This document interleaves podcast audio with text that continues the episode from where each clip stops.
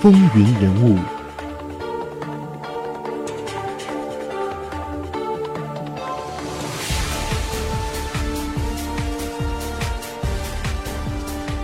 欢迎继续收听《风云人物》，我们继续来看美国第三十六任总统林登·约翰逊。一九四二年，当时的罗斯福总统下令，凡是在军中服役的议员一律返回华盛顿复职。于是，在军中服役七个月的约翰逊又回到了众议院。在这段时间，他出任众议院海军委员会特别调查小组主席。为发展武装力量出了不少力。第二次世界大战之后，他是扩军备战的积极鼓吹者。他继续主张保持武装部队的实力，大力的发展军工生产，改进部队的装备。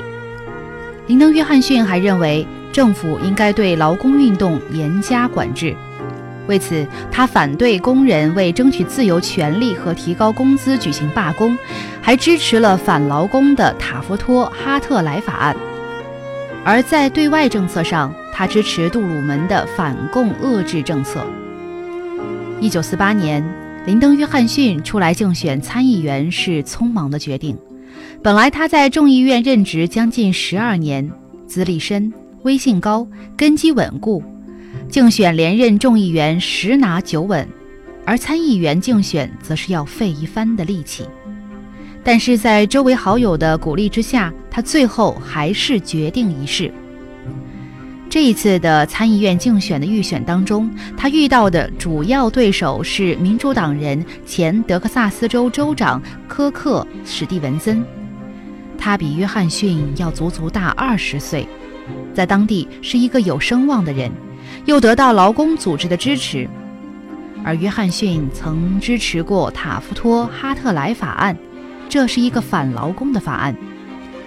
但是另一方面，史蒂文森倾向保守，以往对罗斯福和杜鲁门一套政策主张多持反对意见，因而，在党内的号召力比较有限。一九四八年的七月，党内选举提名。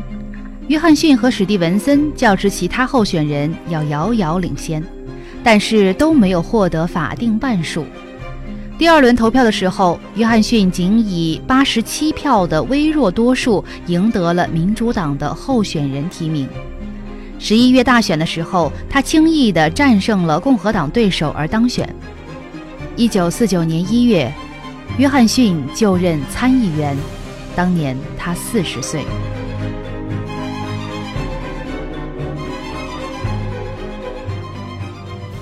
约翰逊担任国会参议员的十二年当中，国际、国内都发生了许多重大事件，如朝鲜战争，美国加强了在太平洋上的军事力量，共和党的艾森豪威尔政府取代了民主党的杜鲁门政府等等。约翰逊在重大问题上通常总是紧跟执政者，为他们摇旗呐喊。他出任参议院军事委员会委员时。大力的鼓吹备战，主张增加军事预算。朝鲜战争爆发之后，他主张成立军备调查小组委员会，并且担任该委员会的主席。他积极的支持杜鲁门在朝鲜战争中的战略。一九五一年，约翰逊出任参议院民主党副领袖。一九五三年又升任领袖，逐渐成为一个很有影响的政治人物。此外，他还担任过参议院航空和空间科学委员会主席、拨款委员会和军事委员会委员等重要职位。特别是他作为参议院民主党领袖，积极支持共和党总统艾森豪威尔政府，号召民主党同仁与政府合作，避免对政府进行攻击。使包括国防和民权法案在内的许多重要法案都得以通过，因而得到了艾森豪威尔总统的信任和重视。他曾经受托出席过一些重要的国际会议，成为政界举足轻重的人物。一九六零年总统选举时，约翰逊起初想参加总统竞选，但是又感到没有把握。他认为，在民主党全国代表大会上难于获得总统候选人提名，因为他是南方人，传统上难于得到北部和东北部的支持。他有一种侥幸的心理，希望在民主党全国代表大会上出现僵局。他想，那个时候以参议院民主党领袖出面，可能有机会被提名当选总统候选人。因此，他迟迟没有宣布参加总统竞选，也没有参加预选。直到民主党全国代表大会在洛杉矶召开前的一个星期，才在顾问们的劝说之下，匆匆宣布参加竞选。一九六零年七月十三号，民主党在洛杉矶召开全国代表大会，约翰逊以四百零九票对八百零六票败于东部权势集团代言人、年轻的参议员约翰·肯尼迪。约翰逊虽然被击败。但是他在南部地区的影响不容忽视。肯尼迪为了争取南方的选票，就拉他做竞选伙伴、副总统候选人。当时几乎没有人相信约翰逊会放弃他在参议院中那个有权力的位置，甚至他置一些密友的规劝于不顾，接受了肯尼迪的建议。这一决定对肯尼迪来说确实是求之不得的。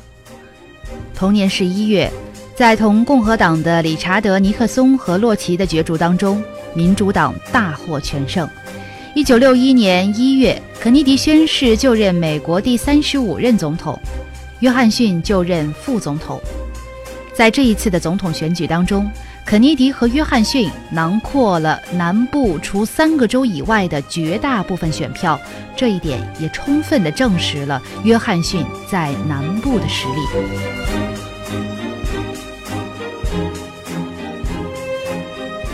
在美国的政坛上，副总统通常是个徒有虚名而无实权的职位，但是约翰逊在任副总统的三十五个月内。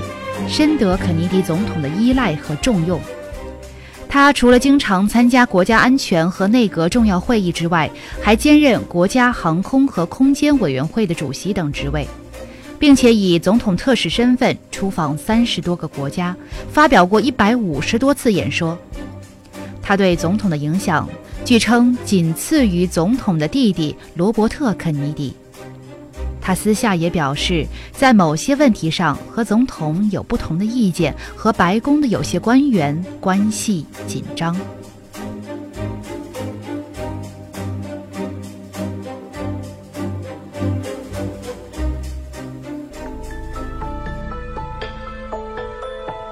风云人物，精彩稍后继续。